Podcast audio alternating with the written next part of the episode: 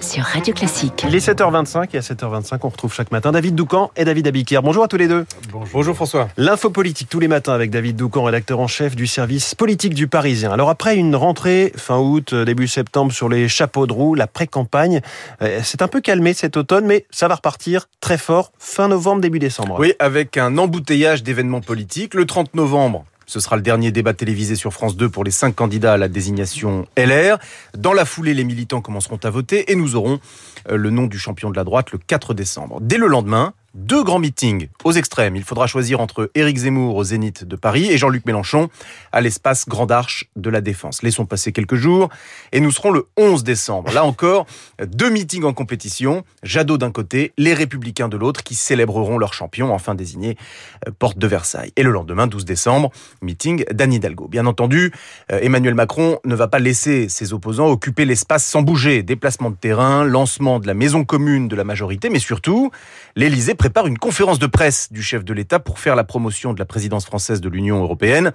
Euh, cette conférence de presse doit se tenir euh, d'ici euh, la mi-décembre. Qui hmm. dit qui dit rencontre avec les, la presse dit question libre des journalistes. Emmanuel Macron ne parlera donc pas que d'Europe. Bref, 2022 commence en décembre. Oui, c'est un peu Noël pour les amateurs de politique comme vous, enfin, pas, amateurs en l'occurrence. Pourquoi ce coup d'accélérateur, David? D'abord parce qu'on aura enfin la ligne de départ, les Républicains auront euh, choisi leur champion, Éric Zemmour aura arrêté son faux suspense et personne ne doute euh, qu'Emmanuel Macron est déjà candidat à sa réélection, même s'il ne l'a pas encore dit. Ensuite, on entre dans la dernière ligne droite avant les fêtes de fin d'année. Les candidats ciblent tous une courte fenêtre de tir pour attirer l'attention des Français avant euh, qu'ils ne se concentrent sur les courses de Noël. Sachez par ailleurs qu'il existe une théorie largement partagée dans le monde politique, c'est la théorie de la dinde. Vous connaissez peut-être. Non. Alors selon euh, la théorie de la dinde, il est utile de mettre ces propositions dans l'atmosphère avant les fêtes parce que euh, nos concitoyens adorent en parler en famille lors des réveillons. D'où cet embouteillage à l'agenda. Mais attention,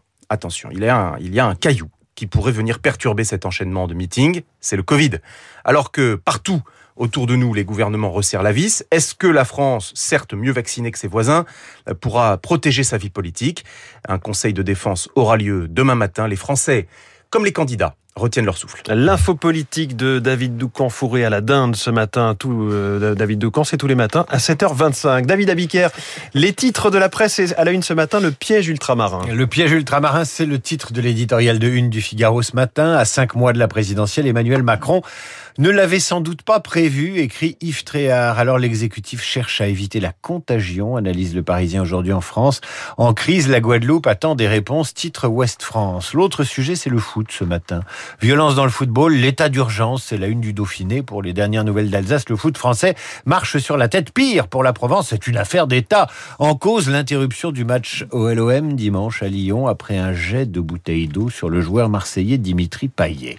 Comment Interpol est intervenu, est, devenu le joujou des dictateurs pour régler leurs comptes C'est l'histoire incroyable que vous raconte Libération ce matin. Covid, la reprise sous surveillance, c'est la une des échos.